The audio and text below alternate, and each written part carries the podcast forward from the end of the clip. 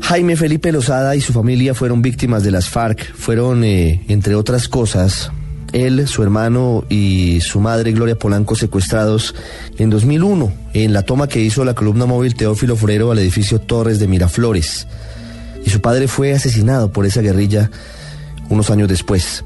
Hoy Jaime Felipe Lozada es congresista, es representante a la Cámara por el Partido Conservador y las voces de las víctimas son centrales en este debate y en este momento histórico que vive el país y por eso lo hemos llamado hoy para escucharlo acerca de lo que de lo que siente, de lo que ve frente a lo que está ocurriendo en nuestro país en torno a los acuerdos de paz con las FARC. Representante Lozada, buenas tardes. Hola Ricardo, muy buenas tardes. Un saludo muy especial para usted, para la mesa de trabajo y para la audiencia.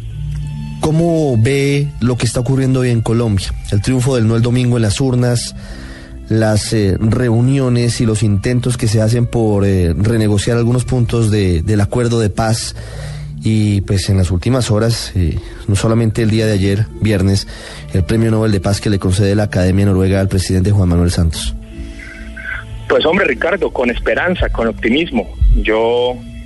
soy un convencido de que ahora estamos más cerca de la paz que todos los colombianos anhelamos, que todos los colombianos esperamos yo estoy, vuelvo y repito, muy esperanzado en que en las próximas semanas, gracias a la buena voluntad manifestada por el presidente, por los negociadores, pero también al mismo tiempo por los promotores del no y por la guerrilla de las FARC, podamos encontrar esa tan anhelada paz que nosotros las víctimas, las víctimas directas de las FARC, hemos añorado a lo largo de tantos años. Esperemos que ese sueño se materialice lo antes posible para el bien del departamento de Huila, para el bien de las regiones y de los departamentos del país y por supuesto para la sociedad colombiana en general. Ese papel de las víctimas, ¿cómo debe replantearse en, eh, en esta puerta que se abre para intentar cambios en los acuerdos de paz?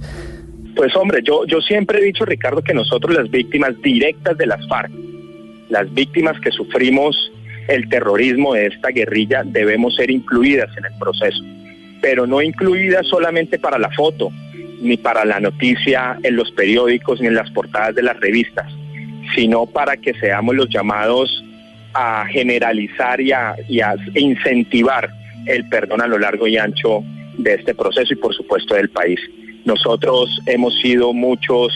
eh, mimetizados, invisibilizados y por supuesto que ahora reclamamos nuestro espacio en este gran acuerdo nacional que va a procurar la paz en el país. Representante Lozada, ¿cuáles serían para usted, como víctima directa de las FARC, los puntos que deberían eh, reabrirse en la negociación, los que ustedes consideran que no han estado acorde a lo que a lo que se pide por parte de, de algunas víctimas que consideran que, que han sido demasiadas las concesiones que se le han dado a la guerrilla? En mi caso particular, Ricardo, como víctima y como representante de la Cámara del Departamento de Huila, Espero que el tema de participación en política de la guerrilla de las FARC y de justicia sea eh, reestablecido y pueda ser en mejores condiciones negociado por parte del gobierno y de la guerrilla de las FARC. Pero además de eso, nosotros las víctimas reclamamos que se nos eh, visibilice, que se nos diga la verdad, que haya un perdón real, cierto, verdadero por parte de nuestros victimarios, en este caso por parte de la guerrilla de las FARC y por supuesto que haya un compromiso real por parte de los comandantes guerrilleros en no volver a cometer estos crímenes atroces que cometieron a lo largo y ancho del país y durante estos 52 años. Vuelvo y repito, nosotros las víctimas queremos ser parte fundamental de este nuevo acuerdo, queremos aportarle a la paz, estamos listos para hacer parte de este acuerdo nacional, pero por supuesto que requerimos, perdón, por parte del gobierno y de la guerrilla de las FARC que nos llamen para que se nos reconozca, pero también para que nosotros podamos dar nuestros puntos de vista que creemos son fundamentales para que este acuerdo llegue a un buen término. Las víctimas que se cuentan por millones en Colombia de la violencia, de la guerra,